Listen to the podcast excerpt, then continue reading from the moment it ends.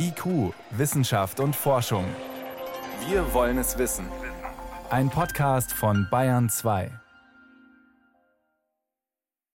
Also dadurch, dass die Hitzewelle so früh anfing, also schon im März und April, und das ist normalerweise eine Zeit, in der es Regenfälle in der Gegend gibt und in der die Weizenernte stattfindet, die ist sozusagen von der Hitzewelle unterbrochen worden und dadurch ist ein wichtiger Teil der Weizenernte verloren gegangen, den Indien eigentlich in diesem Jahr exportieren wollte um vor allem auch den Weizen, der es dieses Jahr nicht aus, der, aus Russland und der Ukraine gibt, wettzumachen und damit die Preise auf dem internationalen Markt zu stabilisieren. Aber ja, den Plan hat die Hitzewelle zerstört und äh, es gibt einen Exportstopp von der indischen Regierung verhängt. Es gibt also große Defizite auf dem Weltmarkt und das heißt, die Preise international für Weizen sind deutlich höher, als sie es wären, wenn es diese Hitzewelle nicht gegeben hätte. Und das ist eben nur ein und Beispiel, wie der Klimawandel die ganze Welt wirklich beeinflusst durch eben diesen globalen Zusammenhang, den unsere Systeme haben. Wie oft wird es auf uns zukommen, geschätzt, berechnet? Dieses Ereignis ist auch heutzutage mit Klimawandel noch äh, ein seltenes Ereignis. Es ist ungefähr ein Jahrhundertereignis. Ohne den Klimawandel wäre es ein extrem unwahrscheinliches Ereignis gewesen, mit dem man also vielleicht einmal in 3000 Jahren hätte rechnen müssen.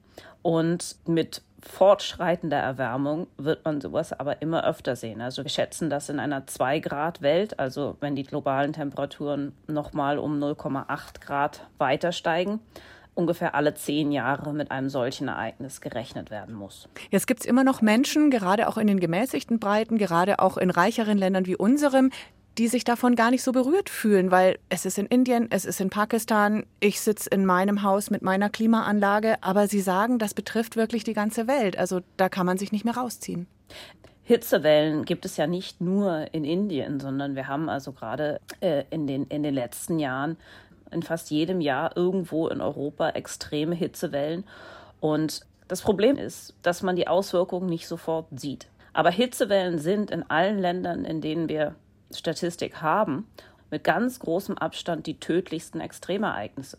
Und das ist eine bisher völlig unterschätzte Folge des Klimawandels, eben teilweise auch dadurch, dass, wenn wir über Hitzewellen reden, und Schreiben in Zeitungen, das ist oft bebildert mit Menschen, die im Stadtpark sitzen oder im Springbrunnen planschen. Und die Menschen fallen halt nicht tot auf der Straße um, sondern es sind diejenigen, die in schlecht isolierten Häusern leben, die Vorerkrankungen haben und so weiter, die still und leise in ihren Häusern sterben und dann Monate später in Statistiken auftauchen. Aber Hitzewellen sind absolute Killer und nicht mhm. nur für alte Menschen. In Indien und Pakistan fallen Vögel tot vom Himmel, weil sie in der Hitze nicht mehr fliegen können. Und Tiere liegen im Straßengraben verendet. Das ist dann nicht heimlich still und leise in den Häusern. Warum berühren uns diese Bilder so wenig? Tja, also äh, mich berühren diese Bilder. Und es ist auch einer der Gründe, warum ich also denke, dass gerade solche Studien extrem wichtig sind, um eben darauf aufmerksam zu machen. Und es ist ja nicht so, dass man nichts dagegen tun könnte. Aber dadurch, dass eben die globalen Emissionen weiter steigen und damit Hitzewellen sehr, sehr schnell immer intensiver werden, müssen halt auch unsere Anpassungsmaßnahmen wirklich schnell und konsequent hinterherkommen. Was genau muss passieren? Es muss Frühwarnsysteme geben und die müssen eben bei Menschen auch, auch ankommen. Das, die können nicht irgendwo in irgendwelchen Regierungsorganisationen äh, verschüttet gehen, sondern die müssen im Radio und Fernsehen und übers, übers Handy den Menschen zur Verfügung stehen. Und dann müssen, müssen Menschen wissen, was sie machen können, wie sie ihre Körpertemperatur niedrig halten, wo es Wasser, wo es Wasser äh, gibt, das, das man trinken kann, wo es Räume gibt, öffentliche, in denen man sich kühlen kann, sowas muss natürlich dann auch, auch eine Stadt zur Verfügung stellen.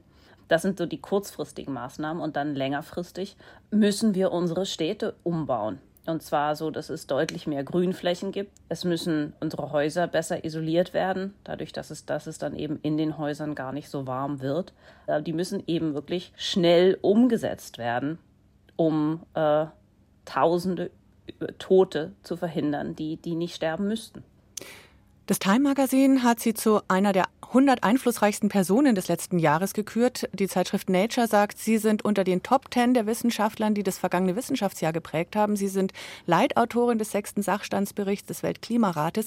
Haben Sie das Gefühl, dass Sie ausreichend gehört werden von politisch Verantwortlichen? Nein, da werde ich persönlich sicherlich nicht genug gehört und da müssen wir, glaube ich, auch als, als Wissenschaftscommunity insgesamt deutlich besser werden, ja, um eben auch außerhalb der Medien besser Gehör äh, zu finden. Ich, also ja, wenn ich wüsste wie, würde ich es machen. Denn also solange es nach wie vor der Fall ist, dass Saudi Aramco das am, am höchsten bewertet, äh, ähm, ja, die am höchsten bewertete Firma der Welt ist und äh, solange BP und Shell mit ihrem jetzigen Businessmodell ähm, Rekordgewinne machen, solange also ähm, das Verbrennen fossiler Brennstoffe wahnsinnig lukrativ ist, solange werden wir ähm, dem Klimawandel keinen Einhalt gebieten. Wir sprechen hier von Journalistin zu erfolgreicher Wissenschaftlerin sehr sachlich miteinander. Greta Thunberg hat sich hingestellt und sinngemäß gesagt, warum werdet ihr nicht alle panisch? Und ihr wurde vorgeworfen, so wütend zu sein. Ich merke aber, wenn meine zwölfjährige Tochter zu mir sagt, Zitat, Mama, eure Generation hat's echt verkackt. Erlauben Sie sich Emotionen? Bräuchten wir vielleicht sogar mehr Emotionen? Es braucht Greta Thunberg, die wütend ist. Also ich glaube, wir brauchen noch viel mehr davon. Wir brauchen auch zum Beispiel viel mehr Kunst, die sich wirklich mit dem Thema auseinandersetzt. Es gibt immer noch, ich habe immer noch keinen einzigen wirklich guten Roman gesehen, der also ähm, sich mit dem Thema Klimawandel äh, auseinandersetzt. Und wir müssen das System, auf dem unsere Welt funktioniert, grundlegend ändern. Und das ist schwierig. Ich meine, das haben wir lange, lange Zeit, haben wir es gar nicht wirklich versucht und haben uns äh, von, den, von der fossilen Industrie einreden lassen, ähm, dass, naja, die Wissenschaft ist ja ganz unsicher und man weiß ja gar nichts und ist alles nicht so schlimm. Aber das, ich meine, über, darüber sind wir jetzt hinweg. Aber der nächste Schritt ist dann eben die Umsetzung. Und, und ich, das schaffen wir nur, indem wir wirklich mit allen, auf ganz vielen verschiedenen Ebenen unser Denken und unsere, unsere eingefahrenen Systeme aufrütteln und, und ändern. Also ich denke, meine Aufgabe ist da nicht, wütend zu werden, sondern meine Aufgabe ist sicherlich mit die Wissenschaft so an die Entscheidungsträger und Trägerinnen zu bringen, dass es eben was bewirkt. Aber es, da, es gibt ganz viele Aufgaben für ganz viele Akteure in, in unserer Gesellschaft und, und ich glaube, wir brauchen sie alle sagt Friederike Otto, Klimatologin am Imperial College und Autorin des aktuellen Weltklimaberichts.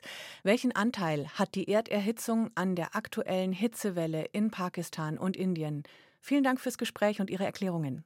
Da nicht für.